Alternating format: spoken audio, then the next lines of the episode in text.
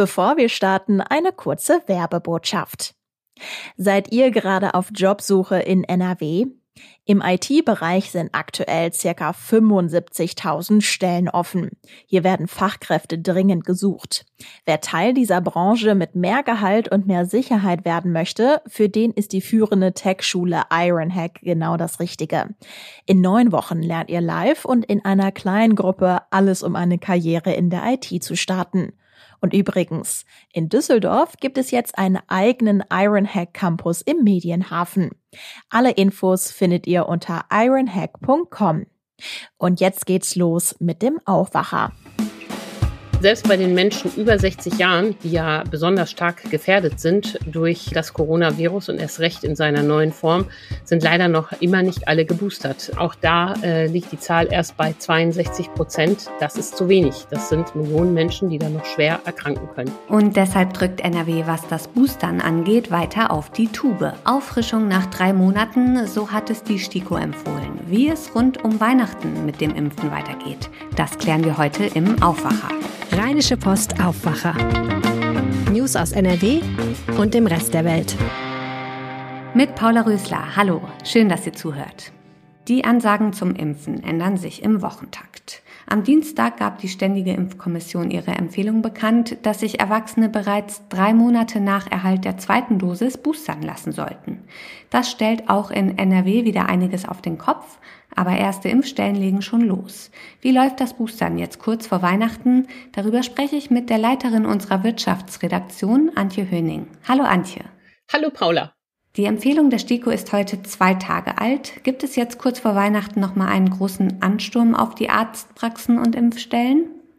Ja, äh, das sieht die Kassenärztliche Vereinigung sehr wohl, weil die STIKO ja jetzt empfohlen hat, dass man sich doch schon drei Monate nach seiner zweiten Dosis impfen lassen soll. Das heißt, alle Leute, die jetzt vielleicht für Januar, Februar oder März einen Termin haben, versuchen den jetzt nochmal vorzuziehen. Und so läuteten in den Praxen auch gestern wieder ziemlich viel die Telefone. Klar, Termine umplanen ist für die Arztpraxen aufwendig, aber auch nervig für die Menschen, die sich boostern lassen wollen. Zum einen und zum anderen sind ja auch noch bis vor kurzem viele Menschen ohne Impfung nach Hause geschickt worden, wenn die fünf Monate noch nicht um waren. Da sorgt diese neue STIKO-Empfehlung kurz vor Weihnachten doch bestimmt für Frust. Das kann ich mir schon ähm, vorstellen. Es hat ja um diese Booster-Abstände sehr großes Hickhack gegeben. Wir erinnern uns, äh, vor wenigen Tagen ähm, hatte NRW äh, die Boosterfrist auf vier Wochen verkürzen wollen. Dann haben die Ärzte gesagt, das machen wir nicht. Das ist gegen die STIKO-Empfehlung. Bislang hat die STIKO fünf oder sechs Monate empfohlen. Und nun hat die STIKO sich sozusagen selber überholt und hat gesagt, nee, mit Blick auf die, auf die Variante Omikron und neue Daten zum Thema Wirksamkeit verkürzen wir den Abstand, ähm, weil die Wirksamkeit eben doch so schnell abnimmt, was gerade angesichts der hochgefährlichen Omikron-Variante ein Problem ist, soll der Abstand verkürzt werden. Und deshalb gibt es jetzt ähm, einmal wieder ein ähm, Run auf ähm, Nachimpftermin. Es war auch immer wieder von einem Impfstau über die Weihnachtstage die Rede. Nun gibt es aber doch ein paar Möglichkeiten, sich an den Feiertagen impfen zu lassen. Wo denn? Da gibt es in der Tat in der Region interessante Angebote. Zum Beispiel ähm, bietet der Kölner Dom ganz bewusst ähm, zum Heiligabend eine Impfaktion an.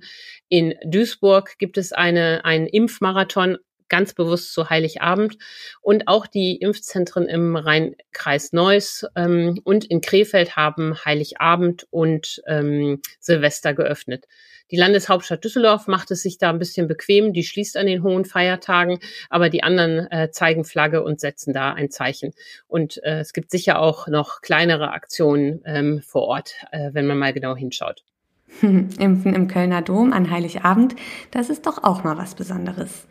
Wie sieht es denn dann aus? Wie lange hält dieser Boosterimpfschutz an? Was ist dazu bekannt? Ja, das ist eine gute Frage von dir. Ähm, die stellen sich alle und die Antwort ist, man weiß es nicht. Äh, die STIKO hat in ihrer aktuellen Empfehlung noch einmal geschrieben, es sei noch nicht bekannt, es gäbe keine Daten dazu, ähm, wie lange ähm, der Booster anhält. Ähm, diese zweite Dosis, äh, die die meisten ja bekommen haben, die ähm, verliert ihre Wirkung eben doch nach einigen Monaten. Also nach drei Monaten fängt es an und nach sechs Monaten ist es schon reichlich runter. Ähm, ob durch die Boosterimpfung insgesamt ein höheres Level erreicht wird oder ob wir auch da nach drei Monaten äh, noch mal boostern müssen, eine vierte Impfung machen müssen, das weiß man nicht. In Israel jedenfalls werden jetzt schon die vierten Impfungen vorbereitet und ähm, ich glaube, wir kommen aus dem Impfen gegen diese Pandemie noch lange nicht heraus. Du hast die Omikron-Welle angesprochen, die voraussichtlich im Januar Fahrt aufnehmen wird. Da ist es ja interessant zu wissen, wie viele Menschen in NRW schon die Boosterimpfung bekommen haben. Was sagen da die aktuellen Zahlen? Ja, bei den Kindern ist die Zahl natürlich sehr klein. Für die Kinder gibt es ja auch noch gar keine Zulassung und Empfehlung. Das machen die Ärzte nur in Einzelfällen, wie sie gestern noch einmal bestätigt haben. Bei den ähm, mittelalten Menschen ähm, ist die Boosterquote ein Drittel. Das ist natürlich viel zu wenig für Omikron. Und selbst bei den Menschen über 60 Jahren, die ja besonders stark gefährdet sind durch das Coronavirus und erst recht in seiner neuen Form, sind leider noch immer nicht alle geboostert. Auch da äh, liegt die Zahl erst bei 62 Prozent. Das ist zu wenig. Das sind Millionen Menschen, die da noch schwer erkranken können. Also gerade für die Älteren wäre es wichtig, ähm, dass sie sich boostern lassen. Und noch eine wichtige Entscheidung ist gestern gefallen. Das Oberverwaltungsgericht in Münster hat die 2G-Regel im Handel für rechtens erklärt. Wie hat der Handelsverband darauf reagiert? Ja, der Handelsverband hat sich äh, gestern Abend sehr enttäuscht gezeigt. Ich habe da mit Peter Achten, dem Chef des Handelsverbands, gesprochen und äh, er sagt, man habe das Urteil erwartet, aber ähm, das sei, ähm, halte man trotzdem für einen Fehler. Der Handel verweist darauf, dass die Geschäfte nicht der Infektionstreiber seien. Der Handel äh, sieht auch eine Ungleichbehandlung. Ähm, aber mit diesen Argumenten konnte sich Woolworths, die Warenhauskette, die in Münster geklagt hatte, nicht durchsetzen es ist zwar in der Tat so, dass es große, ähm, dass man sich schon fragt, ähm, warum sind Gartenmärkte, müssen Gartenmärkte nicht 2G überprüfen oder auch Buchhandlungen. Also die Liste der Ausnahmen ist schon ganz schön groß. Ähm, aber äh, das Gericht ähm, hält das für rechtens. Und in der Sache hat das Gericht natürlich auch recht. Die, ähm, ein anderes Gericht, ein anderes OVG in Niedersachsen hatte ja entschieden, dass 2G im Handel nicht gilt, weil das äh, nicht beitragen würde zum ähm, Kampf gegen die Pandemie. Das sah das OVG Münster anders. Und ich finde, die Richter in Münster haben da richtig entschieden. Es geht ja gar nicht um die Frage, ob die Menschen sich im Handel anstecken, sondern es geht um die Frage, wie können wir ungeimpften den Alltag so richtig schwer machen, damit sie endlich einsehen, dass sie sich impfen lassen müssen. Und da ist der Hebel über den Handel eben besonders gut. Wenn ungeimpfte nicht mehr zu Ikea, nicht mehr ins Möbelhaus und nicht mehr in den Modeladen können, werden sie noch mehr merken, warum nicht impfen ein Fehler ist. Und darum geht es. Und die Richter sagen, impfen schützt, auch bei Omikron vor schweren Verläufen. Und darum ist es gut, dass wir die 2G-Regel haben. Wo ich den Handel verstehen kann, ist bei seiner Forderung, dass es dann ähm, schon auch mehr Ausgleich geben muss, dass die Überbrückungshilfen besser laufen müssen. Da kann ich die Händler gut verstehen. Danke, Antje, für die Infos. Vielen Dank, Paula. Und auf RP Online könnt ihr unter anderem nochmal nachlesen, wo ihr euch in NRW an den Feiertagen impfen lassen könnt. Unwetter mit ungewöhnlich starken Regenfällen hatten Mitte Juli in Rheinland-Pfalz und Nordrhein-Westfalen eine Hochwasserkatastrophe ausgelöst. Ganze Landstriche wurden von den Wassermassen verwüstet. Allein in NRW starben 49 Menschen. Am Mittwoch hat der damalige Verkehrsminister und heutige Ministerpräsident von NRW, Hendrik Wüst, vor dem Untersuchungsausschuss des Landtags ausgesagt. Wüst erklärte, er habe sich zum Zeitpunkt der Katastrophe im Urlaub befunden, habe diesen am 18. Juli abgebrochen und sei zurück nach Düsseldorf gereist. Er sei dauerhaft erreichbar gewesen. Der Chef der Staatskanzlei, Nathanael Liminski, erklärte Armin Laschet, der damalige NRW-Ministerpräsident sei umfassend informiert worden. Wir zeichnen diesen Podcast hier am Mittwochabend auf und die Zeugenvernehmung von Armin Laschet selbst läuft noch. Über die aktuellen Entwicklungen berichten wir auch auf RP Online. Wir wollen aber hier im Aufwacher noch beim Thema Hochwasser bleiben. Ein Wuppertaler hat aus Eigeninitiative ein Hochwasserfrühwarnsystem entwickelt. Das ist jetzt schon entlang der Wupper und ihrer Zuflüsse im Einsatz und könnte in Zukunft möglicherweise auch in anderen Regionen eingesetzt werden. NRW-Reporter Jörg Irsinghaus kann uns das System und den Mann hinter der Idee vorstellen. Hi Jörg. Hallo. Um zu verstehen, wie ein Mann in, ich würde sagen, kürzester Zeit selbstständig so ein Hochwasserfrühwarnsystem entwickeln konnte, müssen wir über zwei Dinge sprechen. Erstens, leider war Andreas Groß selbst vom Hochwasser betroffen und zweitens betreibt er eine Firma, die sich mit Technik beschäftigt, die für so ein Warnsystem quasi geeignet ist. Fangen wir mal mit dem ersten Punkt an. Was hat dir Andreas Groß von der Flut erzählt? Ja, also er hat mir erzählt, dass es für ihn der schlimmste, schwierigste Tag in seinem Leben gewesen ist bisher. Er ist Geschäftsführer der Maschinenfabrik Heinz Berger in Wuppertal. Die Firma ist, äh, liegt in der Kohlfurt, das ist nah an der Wupper, nah am Lauf der Wupper und äh, bei der großen Flutkatastrophe jetzt in diesem Sommer im Juli ist auch seine Firma zu 90 Prozent überspült worden von 8000 Quadratmeter Betriebsfläche sind 7500 Quadratmeter überspült worden und er hat in der Nacht wirklich gedacht, äh, das ist das Ende für die Firma und hat die ganze Nacht da klatschnass nachher in den, in den Fluten gestanden und versucht, äh, das alles noch irgendwie zu retten.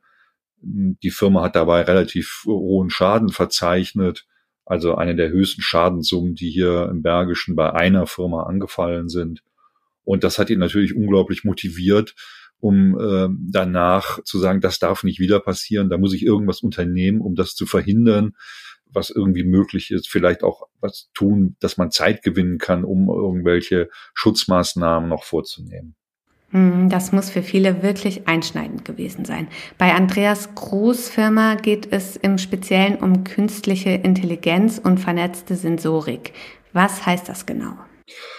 Ja, also so ganz genau kann ich es auch nicht erklären. Ich bin ja auch kein Fachmann für künstliche Intelligenz, aber er hat mir halt erzählt, dass seine äh, Firma Maschinen herstellt, die äh, halt auch von künstlicher Intelligenz gesteuert werden, sogenannte intelligente Agenten. Die sind wohl alle miteinander vernetzt. Und er selber ist auch im Bereich künstlicher Intelligenz und Mustererkennung promoviert und äh, hat also da schon einen entsprechenden Hintergrund um äh, so etwas auch auf ein Warnsystem anwenden zu können. Das hat er sich nämlich gleich gedacht. Also äh, ich meine, wir sind hier Fachleute für, für künstliche Intelligenz und für Sensoren, Sensorik und daraus bestehen ja oft solche Warnsysteme einfach. Die messen halt, sage ich mal, was jetzt auf, auf Flüsse bezogen, wie äh, äh hoch der Pegelstand ist und äh, geben diese Messungen dann halt über gewisse äh, äh, intelligente Systeme weiter an die Empfänger. Jetzt gab es entlang der Wupper auch vor der Katastrophe schon Sensoren, vier Stück insgesamt. Was ist anders an seinem System? Ja, also äh, diese Sensoren, die es da schon gab, die sind, die sind ausgefallen auch äh, in dem Hochwasser, weil es halt so so schlimm gewesen ist. Ich weiß jetzt nicht, inwieweit die sich jetzt technisch unterscheiden. Er hat mir nur erklärt, dass diese Sensoren, die er jetzt entwickelt hat oder die er angebracht hat, die Wasserhöhe, also die Wasseroberfläche per Ultraschall messen. Und zwar werden die einfach angebracht unter Brücken und äh, messen dann mit Ultraschall die Entfernung zur Wasseroberfläche und äh, senden das natürlich dann weiter an einen Computer, der diese Daten verarbeitet. Das äh, insgesamt reicht aber nicht aus. In diese Messungen fließen auch ein die Regenmengen, die in der Region fallen. Und zwar weit verstreut. Da greift er auf Daten des Wupperverbandes zu, aber auch des Wetterdienstes, des Deutschen Wetterdienstes und anderer. Und dann hat man schon zwei Messgrößen, die am Ende besagen können, wie sich die Wasserhöhe entwickelt und auch äh, vor allen Dingen, wie viel Zeit es braucht, bis diese Wassermenge einen bestimmten Punkt erreicht. Denn diese Sensoren sind ja jetzt über den Lauf der Wupper angebracht und seiner Zuflüsse hat er mir erzählt, 19 insgesamt sind schon installiert, 50 sollen es insgesamt werden. Und dann ist das ein relativ engmaschiges Netz an Daten, die dort äh, aufgenommen werden und irgendwo einfließen äh, in ein Warnsystem. Das ist dann schon, wird dann irgendwann sehr komplex, aber ihm geht es einfach darum, dass man sagen kann, da ist so und so viel Regen gefallen, kann bedeuten, an Punkt A, das kann bedeuten, dass an Punkt B das Wasser in einer Stunde oder zwei Stunden so hoch ist und an Punkt C in drei Stunden so und so hoch. Das hängt natürlich auch immer davon ab, wie hoch der Pegel des Flusses ohnehin schon ist. Das muss alles damit einfließen in dieses System.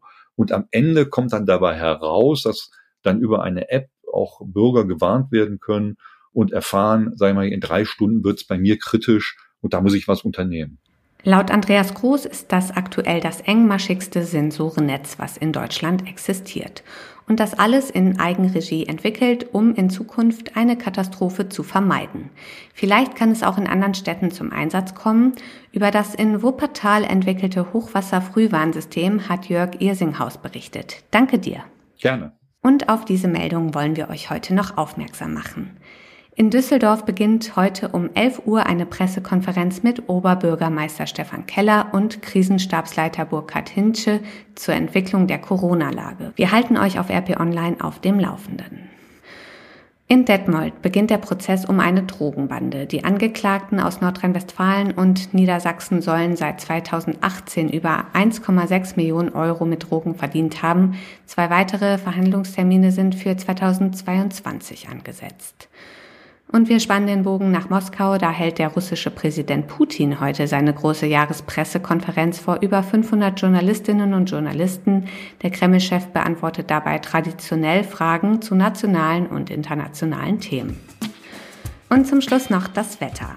An den vergangenen eiskalten Tagen haben wir wohl alle ein wenig auf Schnee gehofft, aber der wird uns vorerst nicht beschert. Stattdessen ist es heute stark bewölkt und wieder deutlich wärmer bei Temperaturen bis zu 7 Grad. Hier und da kann es auch etwas Sprühregen geben. Das war der Aufwacher vom 23. Dezember. Ich bin Paula Rösler und bedanke mich fürs Zuhören. Kommt gut durch den Tag. Mehr Nachrichten aus NRW gibt's jederzeit auf RP Online. rp-online.de